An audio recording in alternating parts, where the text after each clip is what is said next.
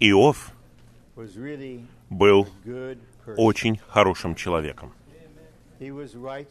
Он был праведным, он боялся Бога, он отворачивался от зла, молился за свою семью, он был благочестивым человеком, но он не видел ничего. И на самом деле он не знал Бога,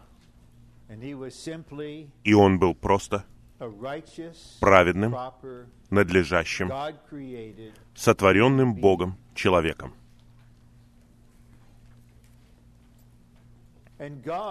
И Бог в своем сердце, если рассматривать Иова как нашего представителя, имел совершенно другое намерение. И его намерение состояло в том, чтобы преобразовать Иова и сделать его другого рода человеком. Он все еще будет человеком. У него будут добродетели, качества, ограничения человека.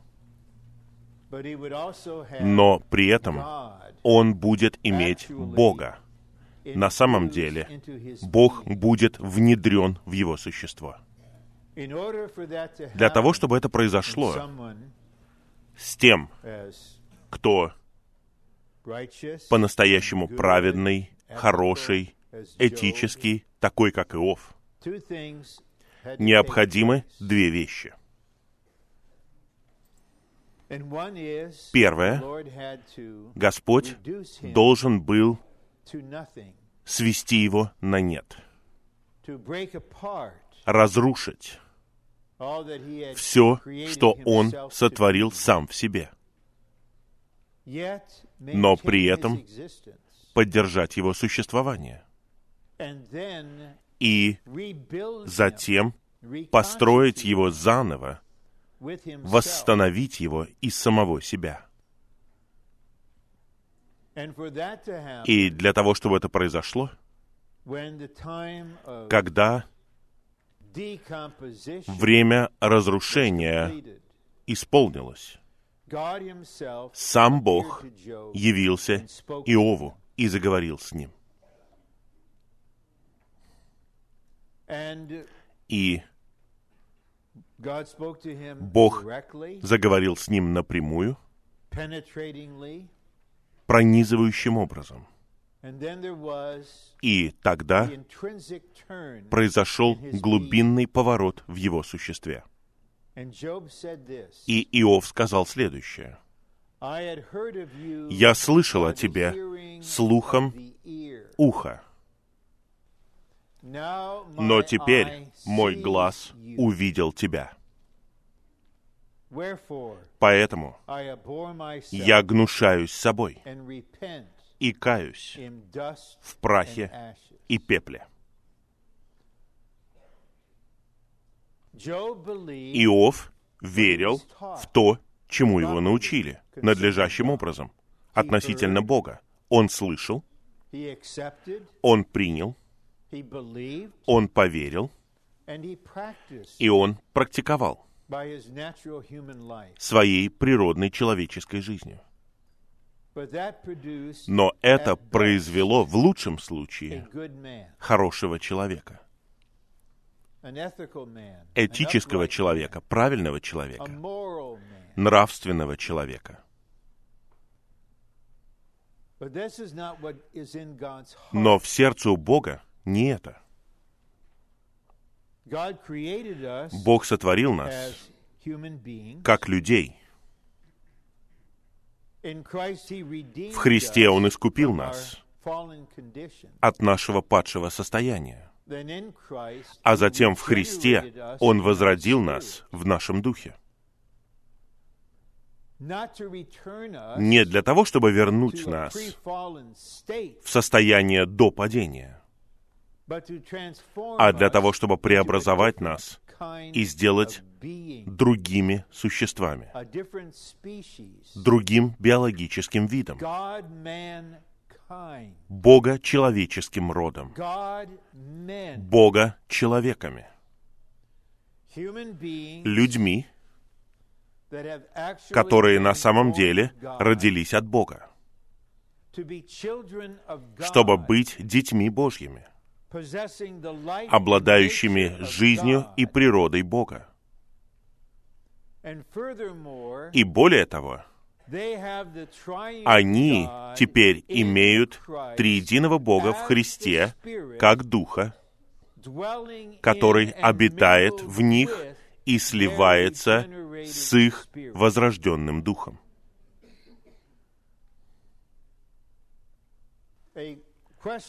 Во мне Возникает вопрос. Он обращен к Господу и через Господа ко всему восстановлению. И вопрос такой. Господь, вот вопрос. Возлюбленные братья и сестры, многие ли из нас по-настоящему видят и осознают то, что мы Бога-человеки?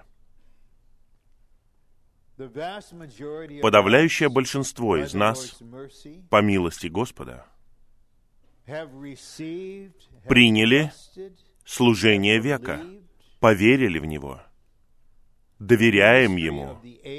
Это служение века с видением века. Мы можем сказать, что мы слышали об этом. Мы поверили в это. Но возможно, что в принципе наша ситуация такова. Господь, я слышал все это слухом уха. А теперь я вижу это. Теперь, когда я вижу это, это действительность во мне. И вход в эту действительность в духе и сердце детей Божьих настолько сильный в жизни, что он переворачивает наше житие. Он дает нам совершенно новый взгляд на самих себя, как верующих, совершенно новое мировоззрение. И если У нас не было такого воздействия, тогда мы, возможно, в такой ситуации, в которой нам необходимо получить милость Господа и быть нищими духом и молиться, потому что это единственное бремя этой конференции — молиться о том, чтобы завесы были сняты, чтобы наш разум был открыт, чтобы глаза нашего сердца были озарены. И один за другим мы бы увидели, кто мы и что мы, как новое творение в Христе Иисусе.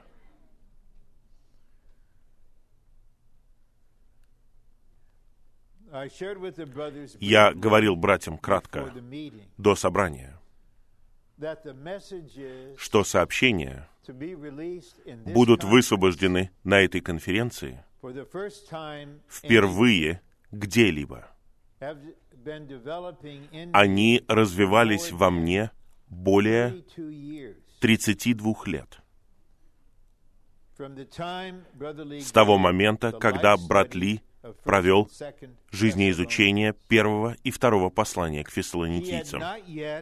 Он еще официально в служении не высвободил вершину божественного откровения, о которой мы пели,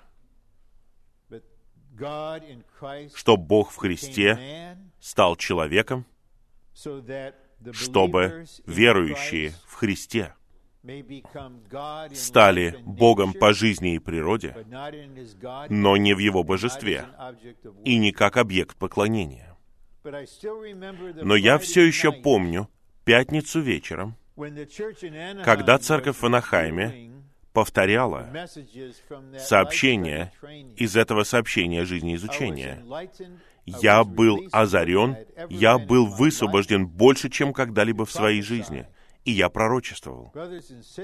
Братья и сестры, Павел говорит, вы знаете, какими людьми мы были среди вас. Какими? Какими? Они были новым родом, новым биологическим видом. Это было открытие. И это на самом деле последовало за кризисом, изменившим мою жизнь, которую я переживал за год до этого. Бог знает, что Он делает, и Он знает, в какой последовательности все нам преподносить. И затем, в течение трех десятилетий, я получал больше света. И на последних этапах своего служения брат Ли высвободил высочайшее видение, видение века, вершину божественного откровения, Бога-человеческое житие, Божье полное спасение, божественную мистическую сферу, полное служение Христа на трех божественных и мистических этапах. И затем он закончил свой бег. И мы изо всех сил стараемся продолжать изучение кристаллизацию. И когда мы подошли к первому посланию к Вессалоникийцам, мы сделали шаг еще вперед. Но с тех пор произошло еще много всего. И пока я был на Филиппинах, в январе, Господь раскрыл мне это, и я понял, что конференция смешивания на юго-востоке, в Атланте, в марте, вот именно там я смогу преподнести это. Я признаю, без извинений или оправданий, которые не нужны, у нас огромная, большая общая тема. Сначала у нас есть цитата из Деяний 17.6. Эти люди, перевернувшие весь мир, пришли и сюда. И греческое слово «мир» здесь это не слово «космос», которое обозначает сатанинскую мирскую систему. Нет, это слово означает обитаемую Вселенную.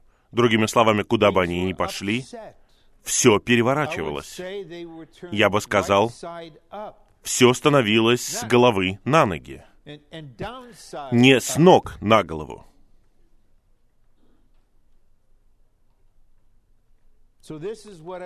Вот о чем я размышлял.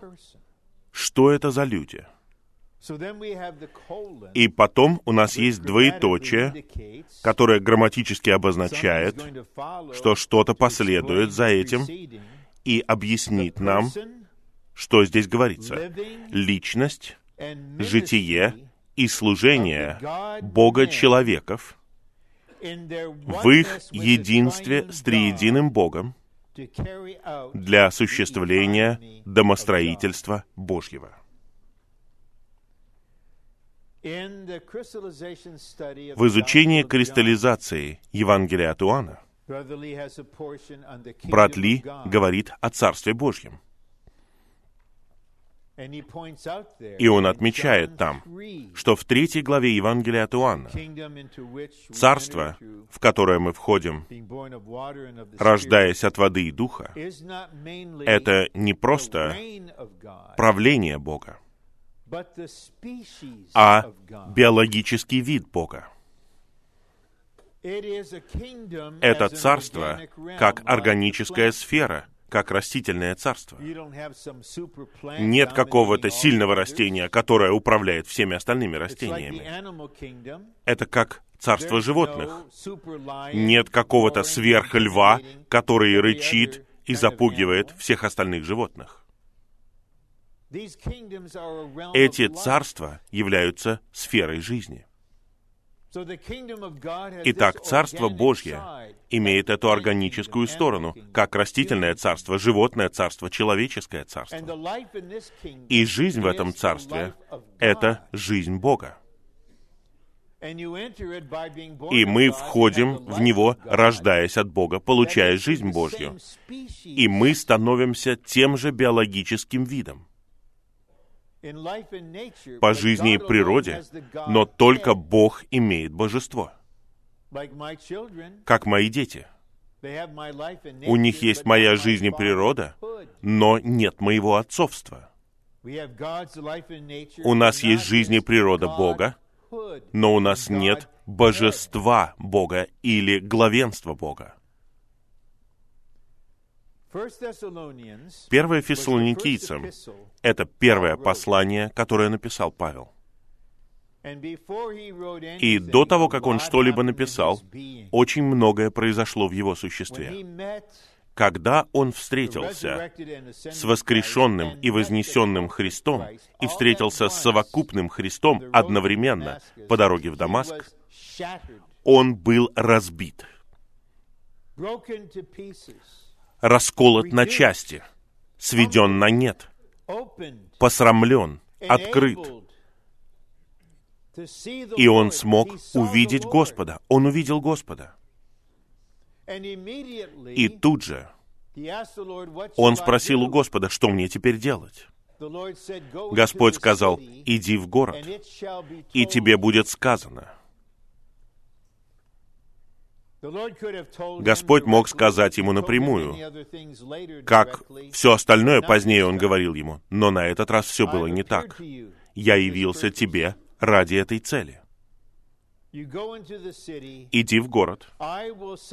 Я пошлю члена моего тела, и он скажет тебе, что делать.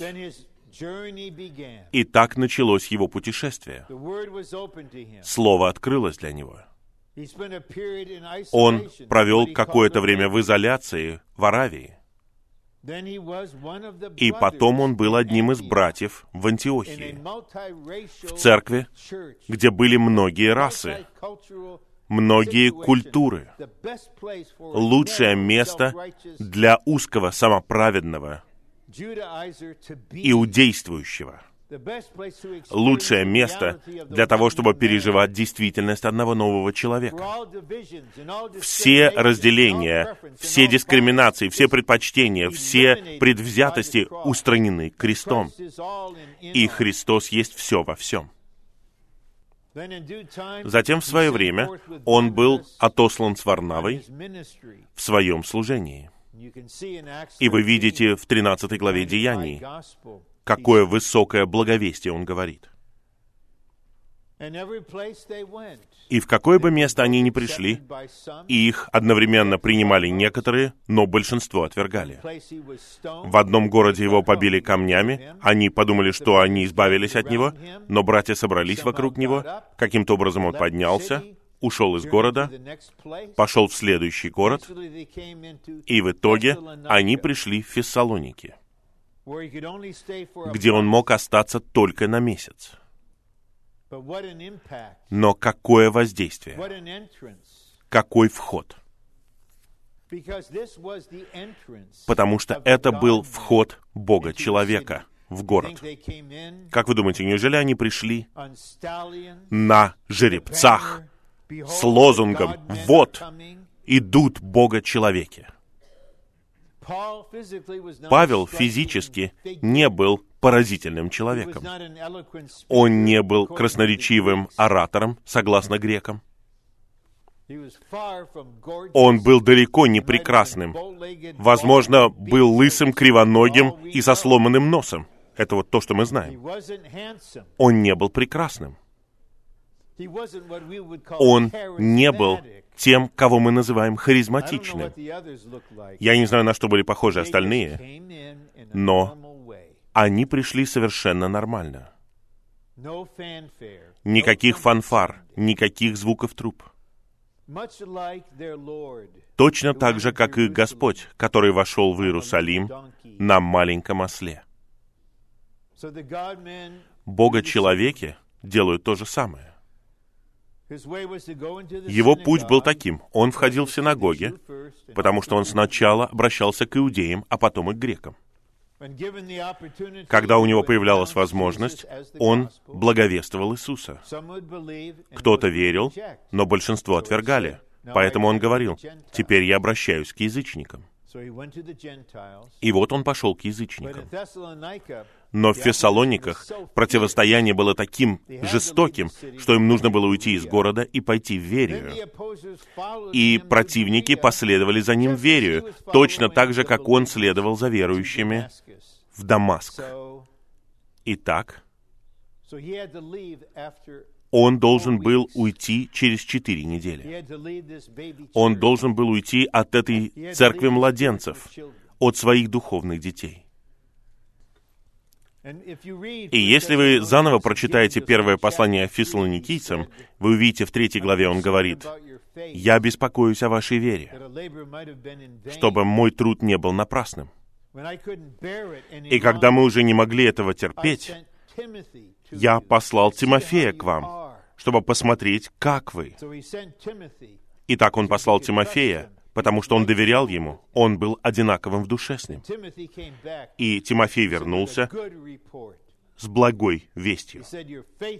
Он говорит, что ваша вера сильна, и вы жаждаете увидеть нас и скучаете по нам так же, как и мы по вам. И потом он говорит, мы живем, если вы твердо стоите в Господе. И мы увидим, я верю, завтра утром, насколько человечным является Бога человек. Он не сверхчеловек. Он не какой-то странный. Он не какое-то третье понятие. Не Бог, не человек, а что-то третье. В нем нет ничего странного, ничего необычного, ничего ненормального. Бог выражается через прекрасные человеческие добродетели. В качестве предвкушения, я бы сказал, он сравнивает себя с кормящей матерью. Есть ли что-то более драгоценное, чем кормящая мать, которая кормит своего новорожденного ребенка? Какая нежность, какая забота! Она вкладывает что-то из своего существа в ребенка. Он говорит, мы были такими же. И позднее он говорит, мы были как отцы, которые увещевают и воодушевляют вас. Он говорит, мы готовы были преподносить не только Слово Божье, но мы изливали свои души на вас, потому что вы стали нам драгоценными. До этого никто в Греции никогда не видел таких людей, таких существ. Как его описать? Он этичный. Более того, нравственный? выше этого. Духовный? Этого недостаточно. Точно так же, как Господь неописуем, как Бога человек в своем житии. Согласно Евангелию от Иоанна, Он «Я есть», вечно сущий, самосущий, и Иегова Бог — но он стал человеком. Он стал человеком. И однажды он пришел в город. И там была похоронная процессия. Вдова потеряла своего единственного сына. Представляете, какая трагедия? И тело лежало на носилках. Его несли на погребение. И Господь был тронут он проявил сострадание к этой вдове, и он остановил эту процессию. Он не сказал, «Я великий Бог, я сделаю великое чудо, и вы все пойдете на свои лица и поймете, кто я». Он был полон сострадания. Он заговорил с сыном, воскресил его и отдал его матери. Но при этом он Бог. Что бы произошло, если бы хотя бы половина святых в Господнем восстановлении увидела это? Мы родились, чтобы быть такими. Мы такие в результате нашего возрождения.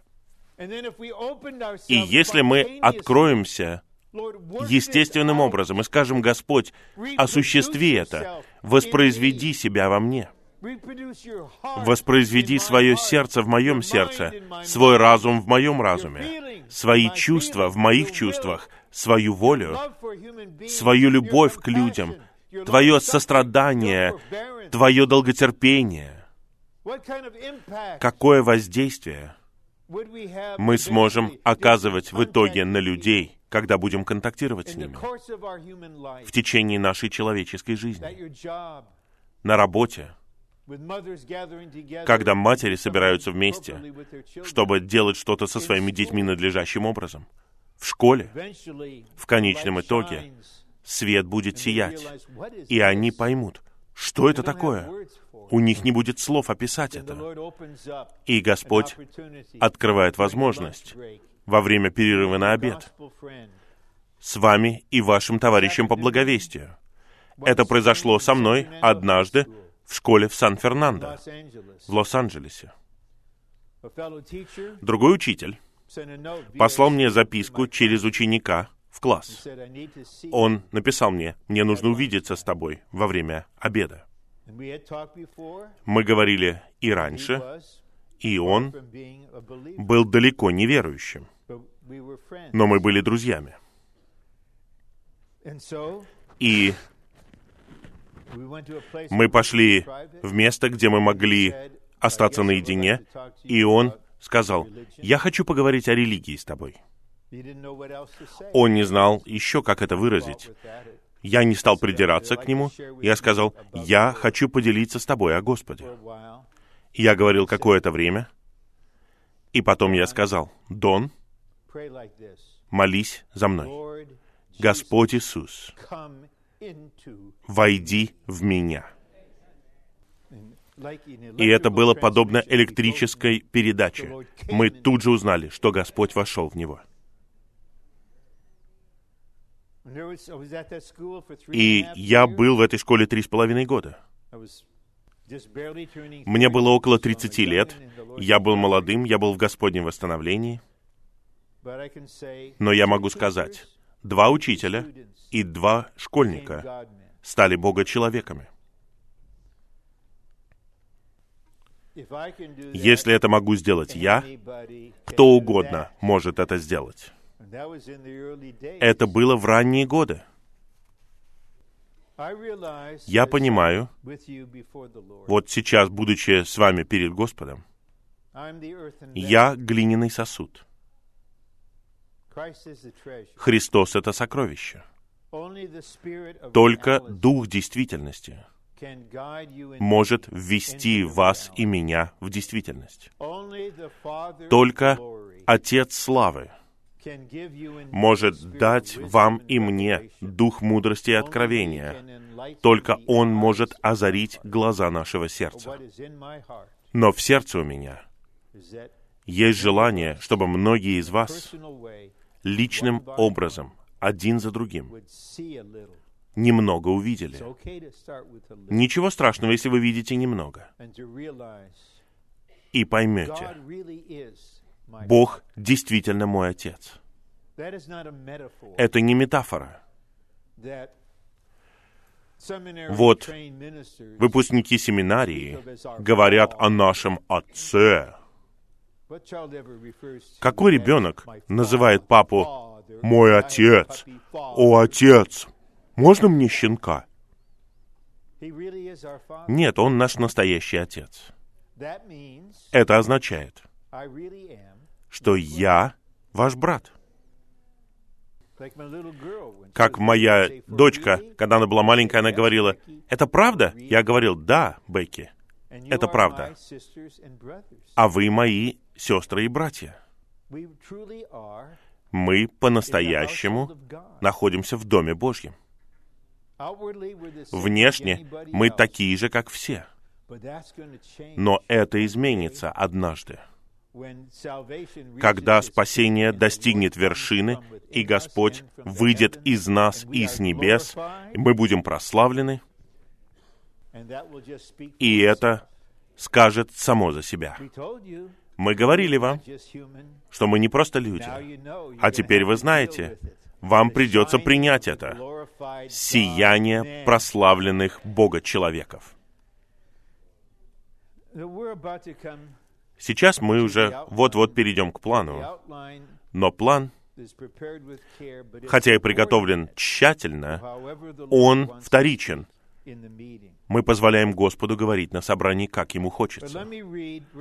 Но я хотел бы прочитать снова первое послание Фессалоникийцам, главу 1 стихи 5 и 6. «Ибо наше благовестие пришло к вам не только в слове, но и в силе, и в Святом Духе, и в большой убежденности, как вы и знаете, какими мы были среди вас ради вас. Вы знаете. Он знал, что они знают. И в свете всего, что мы получили от Господа в Слове и в служении, мы теперь можем понять, какими они были. Они были Бога-человеками, Бога-человеческим родом. Бог не сотворил человечество или человеческий род. Бог сотворил людей, разумеется, но по своему образу и согласно своему подобию. Итак, мы были сотворены как Божий род, то есть согласно Богу, по образу и подобию Бога. Когда человек отпал от Бога, мы все стали типичным человечеством согласно своему роду. На основании искупления Христа наши грехи прощены и очищены и забыты Богом, согласно Новому Завету. И в нашем духе мы родились от Духа. Мы получили право стать детьми Божьими, рожденными от Бога. Дух свидетельствует с нашим духом сейчас, что мы дети Божьи. Как дети Божьи, мы имеем ту же жизнь, что и Бог, ту же природу, что и Бог. Но у нас все еще есть человеческая жизнь и природа. И это сделало нас Бога-человеческим родом. Бога-человеческим родом. И многие годы я не знал, что у меня есть дух. Я не знал, что произошло со мной. Господь тихо находился в моем существе как узник в изоляции. Он ждал, пока не придет свет. И затем пришло больше света, потому что для того, чтобы мы были Бога-человеческим родом, таким образом, чтобы другие знали, какими мы были, наша душа должна быть пропитана. Господь должен устроить себе дом в наших сердцах. Наш разум должен обновиться. Мы должны быть преобразованы обновлением разума, потому что душа — это орган выражения. Каждый верующий, мы сейчас находимся на юго-востоке, каждый подлинный верующий — имеет жизнь Бога в своем духе. Это истина. Немногие знают об этом.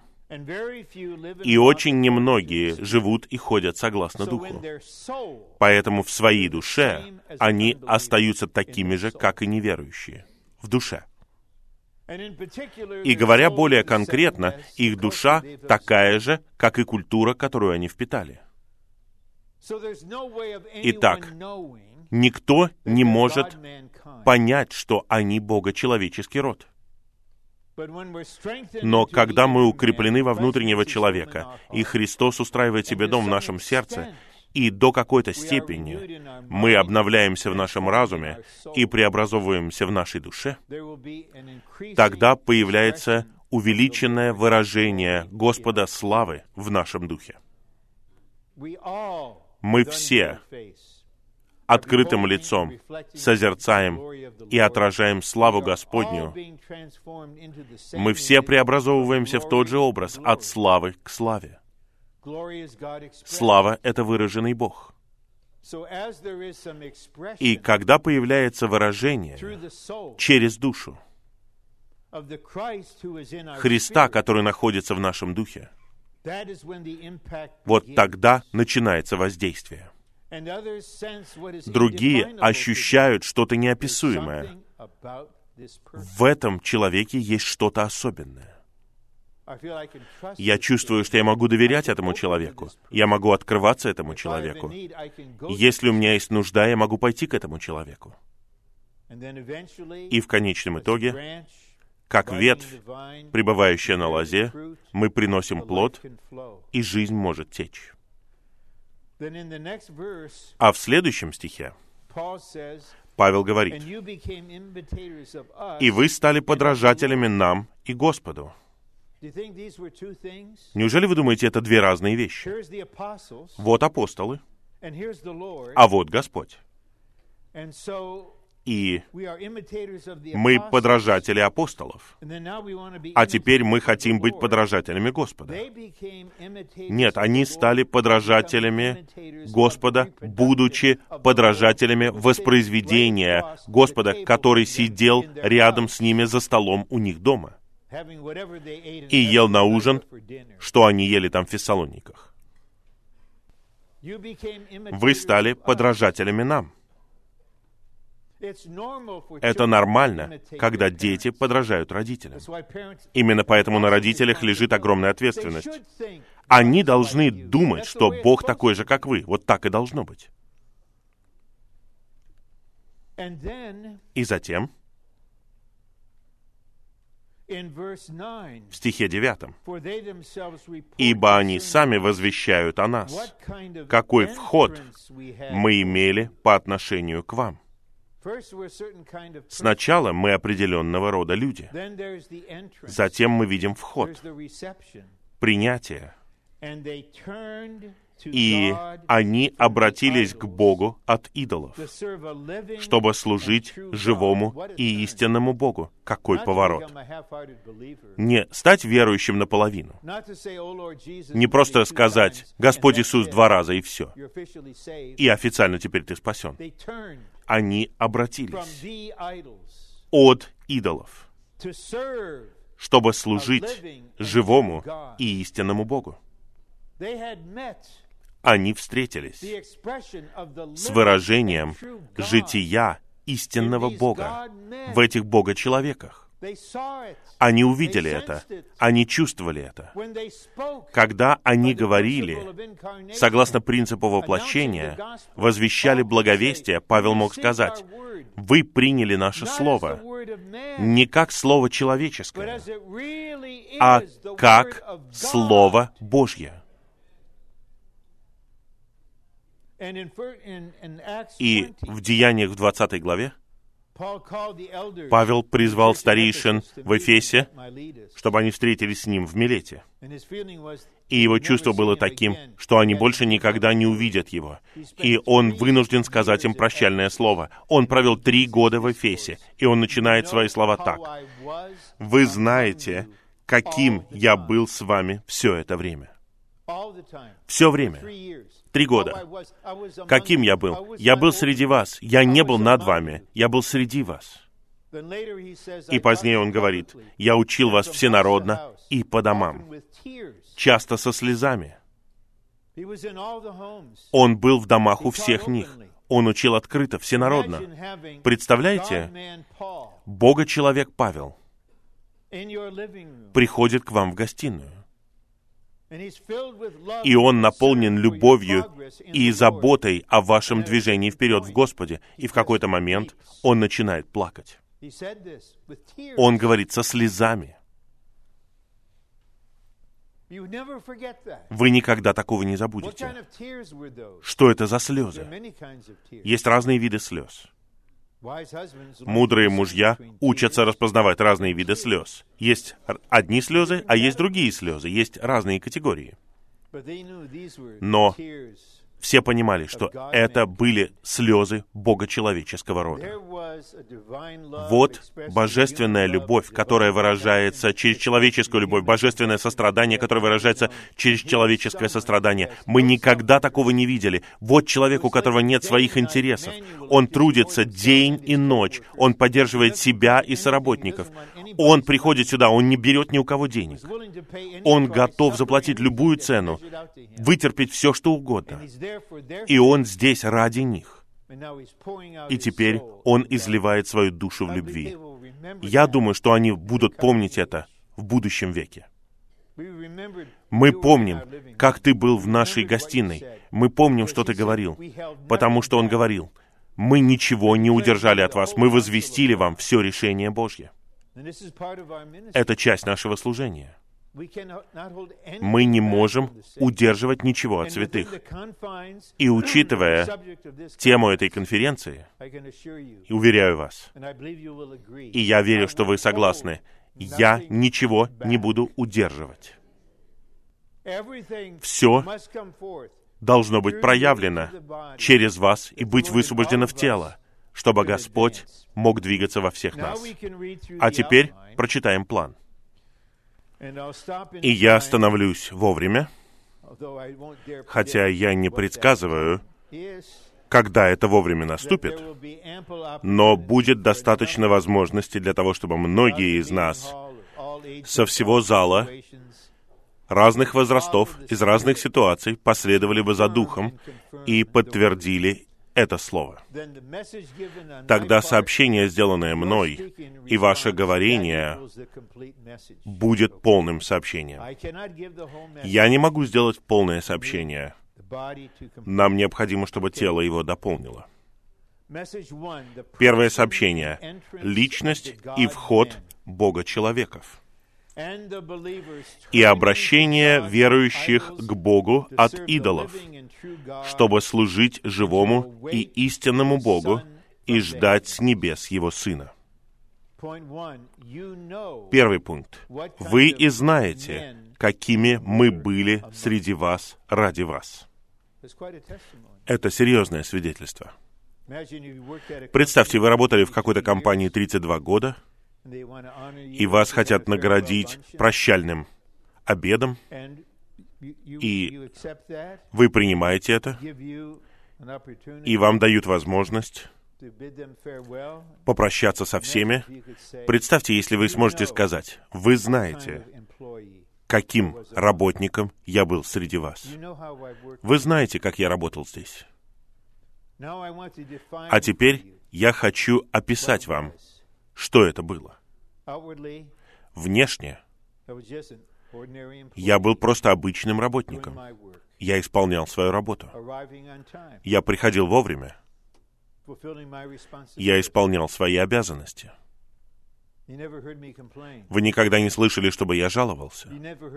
Вы никогда не слышали, чтобы я критиковал, сплетничал. Вы знаете, каким человеком я был. А теперь я хотел бы дать определение этому. И, пожалуйста, помните об этом после того, как я уйду. Я смело говорю, что мое присутствие здесь было не просто моим присутствием. Есть замечательная личность по имени Эммануил. И он обещал, что я буду с вами все дни. И каждый день, когда я здесь был, он был со мной, и я был с вами. Это чудесная личность, которая есть моя жизнь, моя личность, моя отрада, мое наслаждение — я люблю его. Внешне я исполняю свою работу. Внутренне, в своем духе, я служу ему постоянно. Сейчас я ухожу на пенсию, но помните, каким человеком я был среди вас. Простите меня, простите меня за то, что я привожу вот такое свидетельство. Я уходил с одной работы, и там я произвел какое-то воздействие. И несколько человек собрались вместе, и один человек, мы стали очень близкими друзьями. Это в конце 60-х годов. Белый мужчина, афроамериканец. Мы стали близкими друзьями. И вот кто-то спросил меня, а куда ты едешь? И этот человек вдруг прервал разговор и сказал, ну, где Христос, туда Рон и поедет. Просто спросите, где Христос. Это было в ранние годы. Мне еще не было тридцати. Посмотрите. Я такой же, как вы, во всем, во всем. Ничего сверхъестественного. Вы на самом деле несете такое же свидетельство сейчас. Вы не понимаете этого даже. И другие знают. Поэтому не надо никого убеждать. И если вы хотите стать таким же человеком, я не буду давить на вас. Я не буду вызывать вас вперед выходить или пойти в ресторан вместе. Нет, идите домой и откройте свое существо и призовите, Господь Иисус, сделай меня таким.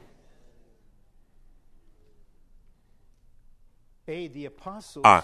Апостолы были Бога-человеками, рожденными от Бога, чтобы быть божественным биологическим видом.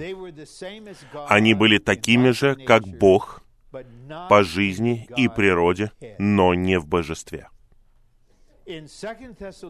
Во втором послании к фессалоникийцам, во второй главе, есть пророчество о грядущем человеке беззакония, который также называется Антихристом. И Павел отмечает, что он сядет в храме. И это будет восстановленный храм в Иерусалиме. Многие из вас встали читать, вам 25 и меньше. Я на двадцатую часть тысячелетия старше вас. Хотя на самом деле вы старше меня, наверное, даже. Я, наверное, закончу свой бег до того, как это произойдет. Но если меня здесь не будет, а вы будете здесь, и я не знаю, какие айфоны, самсунги у нас будут в то время, вы обнаружите, что прервется выступление внучки Меган Келли на Fox News и скажут, Храмовая гора только что была расчищена. Израильтяне захватили ее. И общество восстановления храма начало восстанавливать храм. Когда вы услышите это, вы узнаете, что у Земли осталось семь лет в этом веке. У вас три с половиной. После трех с половиной лет живые победители будут восхищены, храм будет построен, европейский лидер, который выступает как друг Израиля, будет явлен как антихрист. Он сядет в храме, провозгласит, что он Бог. Есть сатанинская подделка тому, что мы говорим. Те, кто не хочет понимать наше учение, и говорит, «О, вы просто делаете себя Богом. Посмотрите, что сказал змей». Это чушь. Мы знаем, где что-то подлинное, и мы знаем сатанинскую подделку. Бога-человеки воздают всю славу Богу, они ведут других к поклонению Богу, они хвалят Бога, они ничего не хотят для себя, а подделка жаждет поклонения как Богу. Поэтому, когда мы говорим не в божестве, мы проводим эту черту. Я повторяю, моя дочь и мои сыновья имеют мою жизнь и природу, но не мое отцовство. Мой старший сын имеет двух сыновей и дочь. У них есть его жизнь и природа, но не его отцовство. У нас есть жизнь и природа Бога, но не божество, не главенство. Я Бог по жизни и по природе, но не в качестве вездесущности. Неделю назад я был в Сан-Пауло в Бразилии. Потом я был в другом городе. Я не могу быть в Анахайме и в Атланте одновременно, но Бог это может, потому что Он Бог в божестве, а я нет. Поэтому у вас должна быть ясность. Мы не учим никакой ереси. Мы представляем, что значит быть детем Божьим, рожденным от Бога. Б. Новый Завет раскрывает, что первый Бога-человек, Господь Иисус, произвел много Бога-человеков в своем воскресении и что эти Бога-человеки являются совокупным Бога-человеком, новым человеком. Послание к римлянам 8.3 Бог послал своего Сына, но в послании к римлянам 8.29 мы сообразовываемся с образом первородного Сына. Господь остается единородным Сыном Божьим в божестве. Это не меняется. Единородный Сын не имеет и не может иметь братьев. Но Бог стал человеком. И в воскресенье этот Бога-человек стал первородным Сыном. И первородный по определению означает или указывает на то, что есть и другие. В день его воскресения он сказал ищущей сестре, «Иди скажи моим братьям, у меня теперь есть братья. Я восхожу к отцу моему и отцу вашему. Мы родились в воскресенье, чтобы быть детьми Божьими и братьями первородного Сына. Но Он остается в божестве единственным единородным Сыном.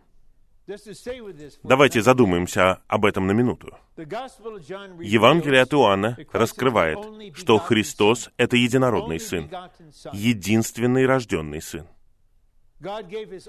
Бог отдал своего единородного Сына. Единородный Сын означает единственный Сын.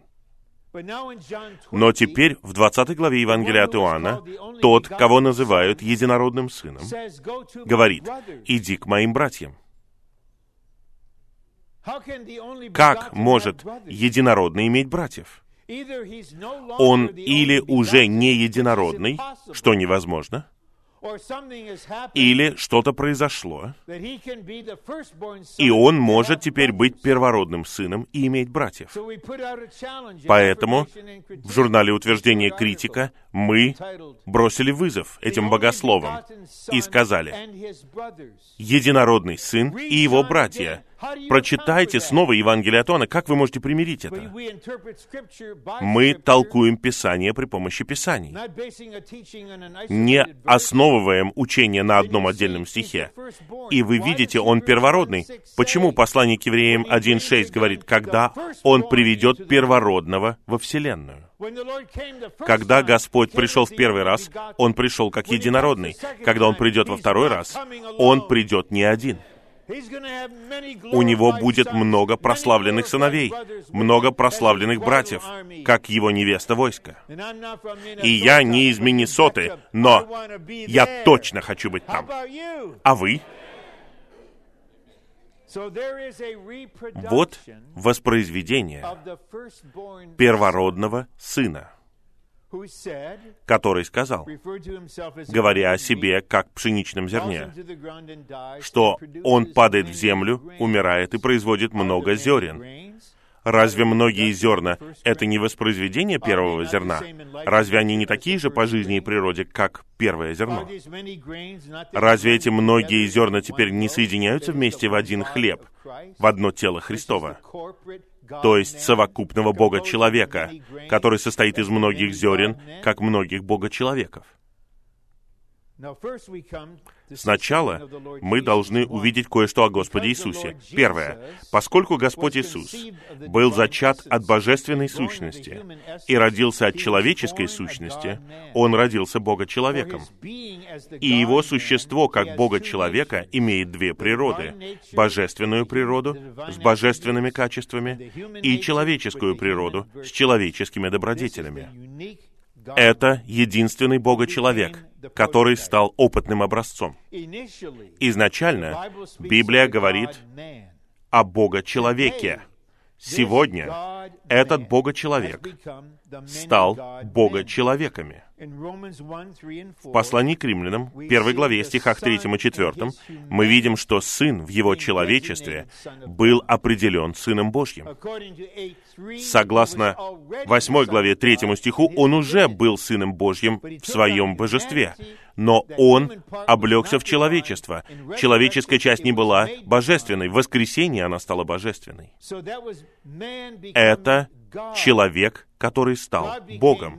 Бог стал человеком в послании к римлянам 8.3. Человек стал Богом в послании к римлянам 1 главе стихах 3 и 4.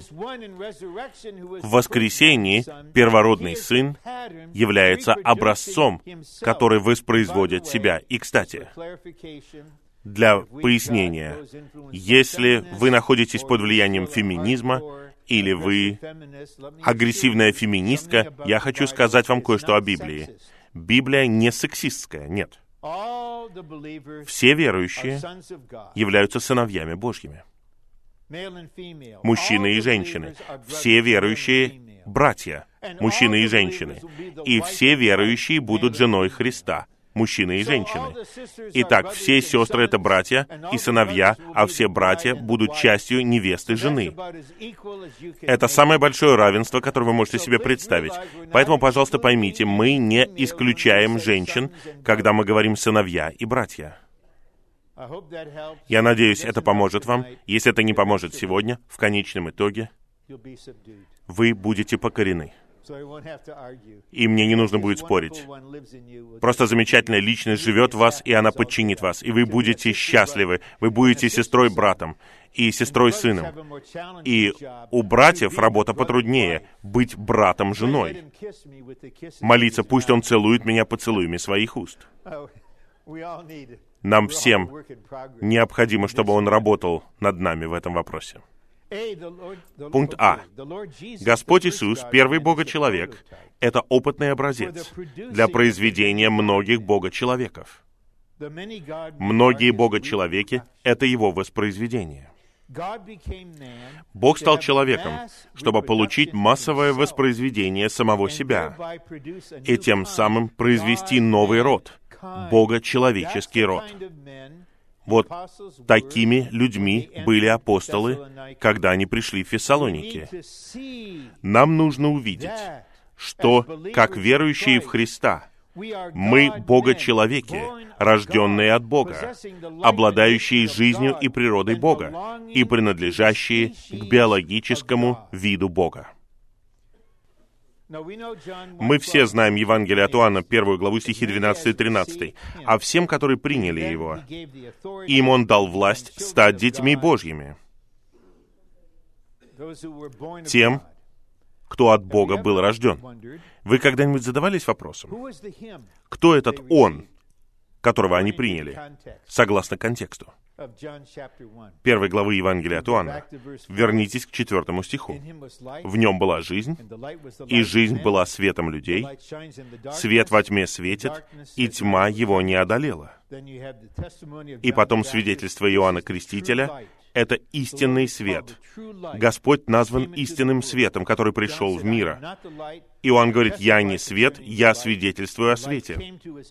Свет пришел к своим, свои не приняли его, а всем, которые приняли его, Он дал власть стать детьми Божьими. Итак, согласно тексту, мы принимаем истинный свет. Именно так началась жизнь верующего в Савле Тарсянине. Свет ярче солнечного света. И я думаю, что в сердце у Бога, и это выражено через Сына, Он хочет прийти к нам даже в эти выходные лично, как свет. Пусть Он сияет в нас. Мы открываем свое сердце для Него. Мы не удовлетворены тем, что мы видим. Мы не удовлетворены тем, что мы знаем. Мы не будем Лаудикии. Я проделал весь этот путь, и я остаюсь здесь так долго, почти полстолетия, не для того, чтобы стать тепловатой Лаудикией. И я верю, что вы такие же. Мы по-настоящему хотим иметь действительность Филадельфии. Пусть свет сияет в нашем сердце. Я знаю, что это может сделать только Бог. Пусть это сокровище сияет. Пусть мы увидим. Может быть, вы проснетесь в 3.30 ночи. Может быть, вы очнетесь в это время и поймете, я Бога-человек. И вы захотите танцевать в комнате, но у вас три человека с вами в комнате живет. Но вы увидите, что вы Бога-человек, вы Бога-человек. Нам нужно знать какие-то вещи. Вот когда вы только что женились, братья, разве не было такого? Вы просыпаетесь и поражены вы. Я женат, я женат. Я не говорю этого спустя 49 лет после этого, но я живу в этой действительности. И потом я стал папой. О, я теперь отец, я папа. Но теперь, 47 лет спустя, я не кричу «Я папа, я папа!» Но я благодарен за это радостное осознание.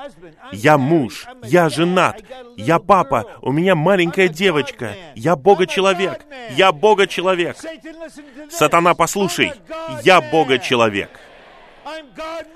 Я богочеловеческий род, а ты падший ангел, предназначенный для бездны огненного озера, а я богочеловек, и моя судьба Новый Иерусалим.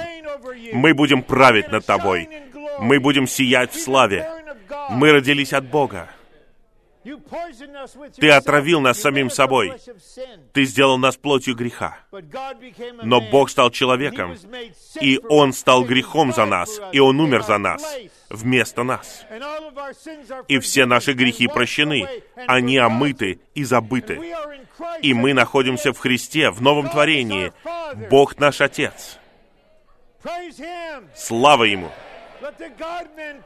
Пусть Бога-человеки хвалят Бога славы. Аллилуйя! Аминь! Аминь!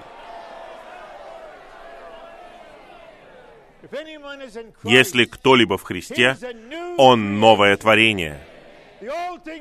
Старое прошло. Вот оно стало новым. Аллилуйя! То, что вы видите сейчас, не может сравниться с тем, что вижу я. Вы видите одного Бога-человека в процессе, а я вижу сотни Бога-человеков. Я спрошу у каждой секции. Аминь. Аминь. Аминь. Это должно быть решено в нас. Мы сложные, да, у нас есть еще природная человеческая жизнь, у нас есть плоть, она будет с нами, пока мы не будем восхищены. Но в центре нашего существа наш дух есть жизнь, мы родились заново, мы родились от Бога, мы дети Божьи, мы имеем жизнь и природу Бога, мы Бога-человеческий род. И единственное, что мы хотим делать, единственное, чем мы хотим быть, это быть тем, кто мы есть. Хорошо. Три. Первый Бога-человек и многие Бога-человеки — это совокупный Бога-человек, новый человек. Первый Бога-человек, первородный Сын Божий, является главой этого совокупного Бога-человека, а многие Бога-человеки, многие сыновья Божьи являются телом этого совокупного Бога-человека. Бога-человеки, возрожденные дети Божьи, составляют нового человека. В Христе Бог стал человеком, чтобы произвести совокупного Бога-человека для явления Бога в плоти как одного нового человека. Поэтому, когда пришли эти несколько апостолов, они пришли в теле, они пришли как представители тела, то есть нового человека. Куда они шли, шло тело. Именно поэтому святые задают мне вопрос, как у тебя это получается? Ты не молодой человек, как ты можешь вот поддерживать такое расписание? И то же самое относится к другим соработникам. Мы знаем, что в нашем человечестве по мере нашего старения, ослабления, нам, возможно, придется замедлиться когда-то, но пока нет, потому что мы в теле. В теле нет героев, есть члены. Святые братья и сестры молятся постоянно, в разное время, в разных часовых поясах, и из-за их молитвы, и из-за их служения жизни мы получаем снабжение. Поэтому, когда мы куда-то едем, это не просто несколько братьев. Туда идет новый человек, тело. Именно поэтому происходит такое воздействие. Какими мы были. А теперь мы видим воздействие. Второй римский пункт. Вы обратились к Богу от идолов, чтобы служить живому и истинному Богу. И теперь мы цитируем два стиха в пунктах А и Б. «Ибо наше благовестие пришло к вам не только в слове, но и в силе, и в Святом Духе, и в большой убежденности. Мы проповедовали вам благовестие Божье. Святой Дух будет свидетельствовать только о чем-то действительном и о чем-то в воскресении. И Павел мог сказать, Бог мой свидетель. Бог свидетельствует. Они говорили человеческие слова, слова, которые мог понять кто угодно. Но в этом говорении говорил Бог. И это говорение было силой и в Святом Духе. Б. Получив Слово Божье, услышанное от нас, вы приняли его не как слово человеческое, а как оно истинно и есть, как Слово Божье, которое и действует в вас, тех, кто верит. Наша вера не стоит на человеческой мудрости, не на человеческом красноречии, не на аргументах, которые победили нас, не на сверхразуме, который рассуждал с нами. Мы услышали Слово Божье в слове обычного человека, который говорит человеческим образом. Подлинно нам и Дух свидетельствует. Это и есть Слово Божье и у вас есть уверенность. В. Обратиться к Богу от идолов значит отвернуться не только от лже-богов, а также от стоящих за ними дьявола и бесов, но и от всего, что не есть Бог. Это совершается благодаря вере, которая вливается в новообращенных в результате того, что они слышат слово благовестия. Это необходимо для этого поколения. Мы окружены идолами. Интернет — это сфера идолов. Можно уйти куда угодно там. И все, что вы любите, вы можете там найти, и вы сможете превратить это в идол. Что может обратить молодых людей? Это должно быть... Они должны встретиться божественным и человеческим образом с истинным и живым Богом. И они сами должны увидеть различия между идолами и живым и истинным Богом. И тогда они обратятся всем своим существом. Обратятся. Я верю, что мы увидим это в еще большей степени.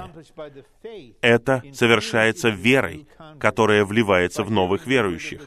Они слышат слово благовестия. Ни у кого нет веры, никто не может поверить, своими усилиями, но Бог сияет в нас, есть сияние благовестия, и способность верить переливается в людей. Поэтому зачем бояться атеистов? Зачем бояться атеистов? Хорошо, ты атеист. Какой атеист? С закрытым разумом, узкий, предвзятый, догматичный атеист или открытый, откровенный атеист? Какой ты? Атеист-фундаменталист? который говорит из невежества, который считает ниже своего достоинства спорить, или ты атеист, потому что с тобой что-то произошло, и ты стал атеистом. Если ты атеист с открытым разумом, может быть, просто поговорим. Я не буду проповедовать тебе, но я не буду тебе говорить, но в то время, пока я говорю, Бог будет сиять в тебя. И потом ты не знаешь почему, но тебе это понравится, и ты скажешь, а может мы пойдем снова в Старбакс и снова попьем там макьято? Я знаю, да, что это такое. Да, Бог будет сиять тебя. Точно так же, как в случае с Авраамом. После нескольких таких встреч тебя это будет беспокоить, как Клайв Льюис, ты уйдешь из Старбакса, и еще не придя домой, ты уже поверишь в Бога. По какой-то причине ты просто поверишь в Бога. Теперь это тебя будет беспокоить. Я атеист, и вдруг я верю в Бога. И потом ты вернешься за большим сиянием, и ты начнешь говорить, «Я верю, что Иисус — это Сын Божий». Но теперь ты уже не атеист. Следующий шаг — это мы похороним старого атеиста, мы крестим тебя в триединого Бога. Добро пожаловать в семью Бога-человек. Давайте спасать многих таких, людей с открытым разумом, открытых атеистов. Но я не думаю, что таких много. Они просто кучка трусов. У меня разум больше, чем у вас, как верующего. У вас очень узкий, догматический, маленький разум, как у атеиста. Вы боитесь экспериментировать, вы боитесь быть эмпиричным. Попробуйте просто, откройте все свое существо и последуйте за нами, призовите всей силой Господа Иисуса. Я был с братом, мы проповедовали благовестие вместе с студентом в Японии, и молодой человек был глубоко затронут. Он сказал откровенно, «Я не верю в Бога». И брат сказал ему, «Давай сейчас помолись и скажи Богу, что ты не веришь в Него». И он сказал, «Бог, я не верю в Тебя». И что-то произошло с ним. Мы хотим, чтобы люди обращались от идолов и служили живому и истинному Богу. Г. Служить живому и истинному Богу значит служить Богу, который триедин. Отец, Сын и Дух. Когда у вас будет время, и если вы захотите, я рекомендую вам быстро прочитать первое и второе послание фессалоникийцам. Я недавно это сделал и подчеркнуть каждую ссылку на Бога Отца, Христа, Иисуса, Господа, Духа, и вы увидите, что Павел без усилий живет с триединым Богом. Он триединый Бога человек. Эта личность такая живая в нем. Отец воскресил Иисуса из мертвых. Иисус вернется. Наш Господь Иисус Христос. Дух освещает нас полностью. Бог мира с нами. Пусть Господь направит ваши сердца в любовь Божью. Вы просто видите это впечатление. Этот человек живет в триедином Боге. Так и есть. Он не религиозный. Тут нет никакого притворства. Это как дыхание. Два.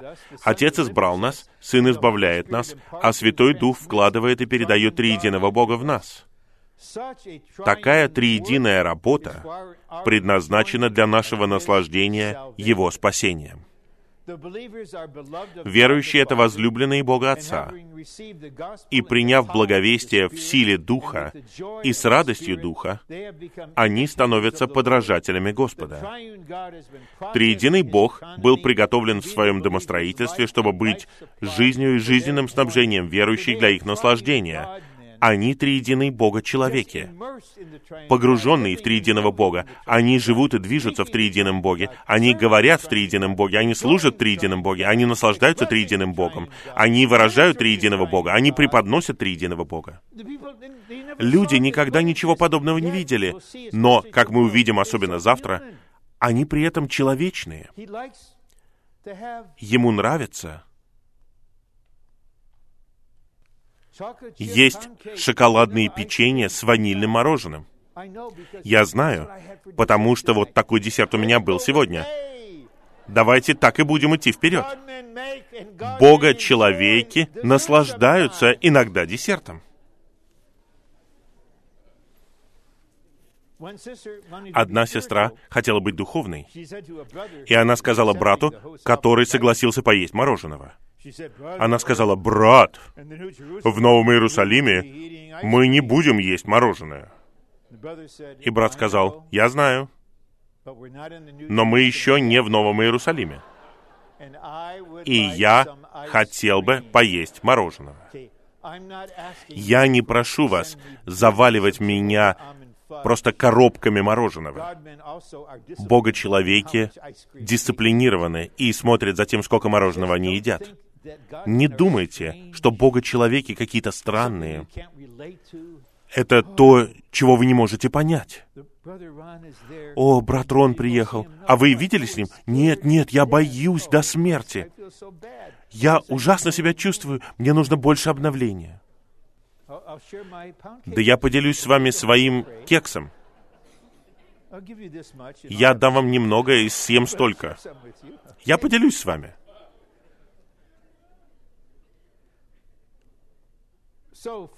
Итак, четвертое. Триединый Бог был приготовлен в своем домостроительстве, чтобы быть жизнью и жизненным снабжением верующих для их наслаждения. Именно поэтому мы можем обратиться от идолов. Они теперь неприятны. Дело не в том, что кто-то вам говорит, обращайтесь от идолов, или вы пойдете в огненное озеро. Нет, вы видите приготовленного и завершенного триединого Бога в Христе как ваше высшее наслаждение, и вы вкушаете его и понимаете. Все решено. Я выбираю это. Верующие должны переживать его не только как объект своего поклонения, но и как всеобъемлющего, снабжающего, который живет в них. Это переживание возникает из-за любви, которая производится в верующих сладким вкусом богатого снабжения Отца через Сына и в Духе. Это сладкий вкус. И, возможно, мне нужно немного отступить от того бремени, которое мы увидим, но Библия говорит, вкусите и увидите. Не пытайтесь увидеть изо всех сил. Молитесь о том, чтобы видеть, но сначала вкусите божественно-человеческое снабжение. Для него нужно просто дышать. Приходите к Господу такие, как вы есть, на основании Его искупления, на основании Его прощения, и скажите, Господь, будь сладким, будь приятным, будь действительным для меня. И, возможно, завтра церковный ребенок, хороший ребенок, которому 16 лет, который был на детских собраниях, на летней школе истины, хороший ребенок. И вот он вдруг встанет и скажет, «Я верил, что Бог это Бог моих родителей. И Он все еще Бог моих родителей, но сегодня Он мой Бог. Он действителен для меня. Он сладостен во мне. Я Бога-человек. Я триединый Бога-человек. Я не просто хороший ребенок. Я Бога-ребенок. Хорошо. И, наконец, как те, кто служит живому истинному Богу, мы ожидаем с небес Его Сына, которого Он воскресил из мертвых, Иисуса, избавляющего нас от грядущего гнева. Поскольку мы живем с небес Сына Божьего, наше будущее сосредоточено на Нем. Это не означает, что вы не можете пойти на юридический факультет, как будто Господу нужны еще юристы, или в медицинскую школу, это не означает, что вы не можете жить нормальной человеческой жизнью. Нет, просто когда-то в ближайшем будущем нормальная человеческая жизнь будет прервана чем-то, что называется восхищение победителей. И в тот момент вам захочется прекратить своей нормальной человеческой жизнью и вознестись с начатками к престолу Божьему и быть частью невесты и его войска. Но внешне вам необходимо будущее. Молодые люди живут ради будущего. Они сейчас не живут, они готовятся жить когда-то в будущем. Мы знаем эту психологию. Пожилые люди живут в воспоминаниях, а молодые люди живут в своем воображении. Я не знаю, кто живет в настоящем. Давайте жить сейчас, в настоящее время, хорошо? Не в прошлом, не в будущем, а сейчас. Но как это прекрасно, что в вашем существе вы понимаете, что ваше будущее — это не какая-то вещь. Ваше будущее — это личность. И вы хотите чтобы ваш возлюбленный вернулся. Наша жизнь заявляет, что у нас нет будущего на земле и нет положительной судьбы в этом веке, и что наша надежда — это приход Господа, который является нашей судьбой навеки. Я не знаю, сколько богатства. Как зовут этого человека, у которого Microsoft? Билл Гейтс. Я хотел бы сказать ему когда-нибудь, у тебя много миллиардов, но я уверяю тебя в присутствии Бога. Ты нищий и жалкий, а я намного богаче тебя. Потому что когда я умру, я заберу свое богатство с собой в землю неизмеримого богатства и наслаждения, а все твое останется позади. Поэтому я предлагаю, господин Гейтс, оставьте все это и войдите через жемчужные ворота в Новый Иерусалим. Обменяйте свое богатство на жемчужные ворота. Обратитесь от идолов, чтобы служить живому истинному Богу. Может быть, кто-то должен помолиться сегодня, чтобы Бог славы посетил Билла Гейтса, воссиял в его сердце и сделал его Бога человеком. Это управляет нашей христианской жизнью, хранит и сохраняет ее для церковной жизни. По крайней мере, у нас осталось какое-то время. Пусть несколько человек будут говорить от 30 секунд до минуты. Я не знаю, будет ли пианино ограничивать вас, но если вы услышите аккорд, не серьезный минорный аккорд, а приятный мажорный аккорд, который сообщит им, что у них осталось еще 15 секунд. Давайте где-то 15 или 20 человек встанут и подтвердят это слово, завершат это слово, скажут аминь на это слово, провозгласят, что вы Бога человеки. Хорошо? Собрание теперь в ваших руках. Пожалуйста, следуйте за Духом и говорите в вере.